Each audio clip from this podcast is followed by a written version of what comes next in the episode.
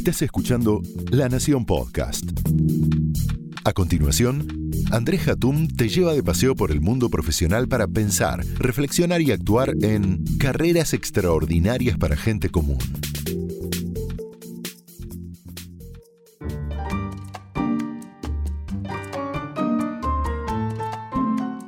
Tal vez muchos de ustedes han pensado las cosas que les pueden o les podrían arruinar la vida laboral.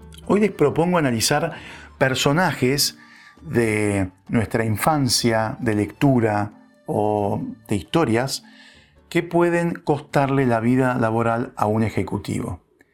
Eh, para esto les propongo también eh, retrotraerse un poco a la infancia y pensar en esos personajes que amábamos o que queríamos, que queríamos ser inclusive. Vamos a ver cómo esos personajes se pueden convertir en un boomerang.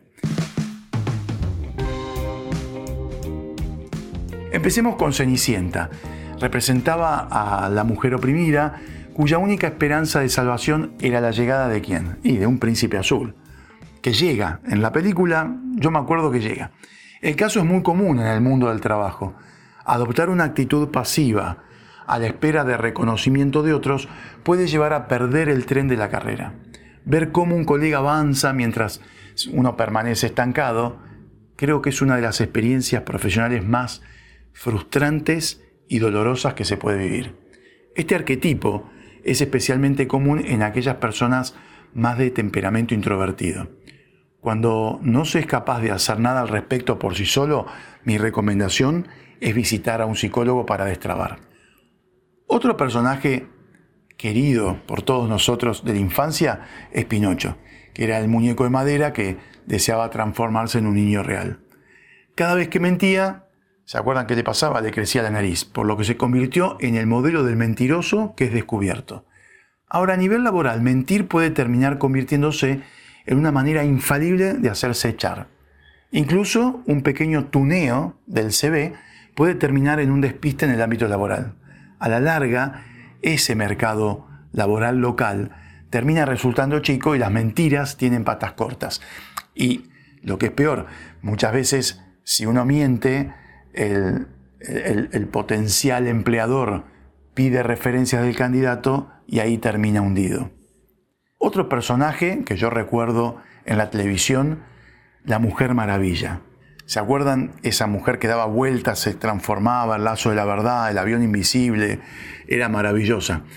Em, la mujer maravilla es perfecta. El problema es cuando las personas comunes, como casi todos nosotros, se sienten capaces de emular a esa maravilla y cercenan gran parte de su vida personal por la profesional. En la mayoría de los casos, la estrategia se convierte en un boomerang y el burnout el superestrés termina por arruinar a las personas. Antes de avanzar con los siguientes personajes, quiero que escuchen a Nicolás José Isola, doctor, también gran amigo y experto en coaching y storytelling. Va a hablar sobre los personajes, nuestro propio personaje. Las organizaciones están llenas de make-up y de pose. Nos estaría faltando bastante autenticidad. Para pensar lo que decimos y decir lo que pensamos, me parece que hay tres preguntas que pueden ser centrales. Escuchar qué puedo dar, escuchar qué quiero y escuchar qué busco. Escuchar qué puedo dar es reconocer cuáles son mis skills, qué tengo para ofrecer e incluso qué no tengo para ofrecer y quiero mejorar. Escuchar qué quiero es reconocer la propia voz, el propio deseo de qué es lo que quiero con mi vida de qué es lo que me hace feliz, de cuáles son las cosas de mi posición que me completan. Y escuchar qué busco es pensar los objetivos de corto, mediano y largo de mi trayectoria. Lo que definitivamente no puede pasar es tener esa inseguridad afectiva de las personas que cortan y pegan características ajenas o formas de comportamiento o formas de responder y son como esos niños de cuatro años que se pusieron el traje del padre. Una escena bastante hilarante, simpática, pero triste en el fondo. Es importante darnos cuenta de que saber qué podemos dar, qué queremos y qué buscamos, no se trata solamente de algunas metas para nuestra carrera profesional, sino que detrás de eso, detrás de esa autenticidad, Lo que está en juego no es ni más ni menos que nuestra felicidad. Otro personaje famoso es Narciso, que era un joven hermoso que rechazaba a todas las doncellas que se enamoraban de él. Para castigarlo por su arrogancia, la diosa de la venganza hizo que se enamorara de su propia imagen. El problema es que miró tanto la fuente de agua que se cayó y se ahogó. Un típico narciso es alguien que se la cree, una persona ególatra que no puede ver más allá de su propio ombligo. Esto lo aleja de sus colegas hasta que se queda sola y aislada. Esta forma de ser puso punto final a muchas carreras promisorias. Un líder narcisista es la peor de las posibilidades, ya que no puede armar equipos de alto desempeño, no genera empatía y no reconoce el trabajo del otro. El narcisista solo puede mirarse a sí mismo y al hacer esto desprecia a todo lo que lo rodea. Peor tipo de persona, peor tipo de jefe que puede haber. Shylock otro personaje es el prestamista del Mercader de Venecia, la obra de William Shakespeare.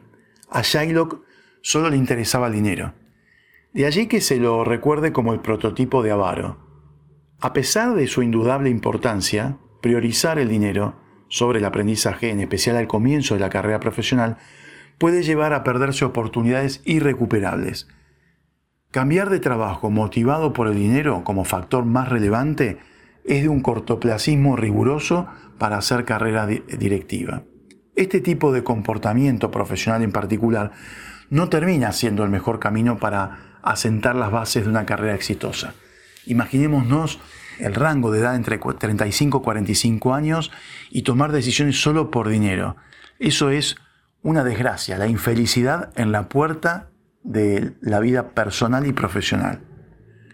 Finalmente, Romeo, que se enamoró de la hija de la familia enemiga para convertirse en el arquetipo de quien elige el amor prohibido y termina mal. De más está advertir a nuestros oyentes que enamorarse de un jefe o de una jefa puede retumbar como un sismo en la oficina y envenenar la carrera de cualquiera. Más allá de que su empleo pueda resultar simpático, los arquetipos contienen enseñanzas serias. En cada uno se transmite el conocimiento y la experiencia de muchas generaciones. Son símbolos que señalan lo que una sociedad aprecia y también rechaza. Tenerlos en cuenta puede ayudar a evitar muchos traspiés en la carrera profesional. Muchas gracias, soy Andrés Hatum.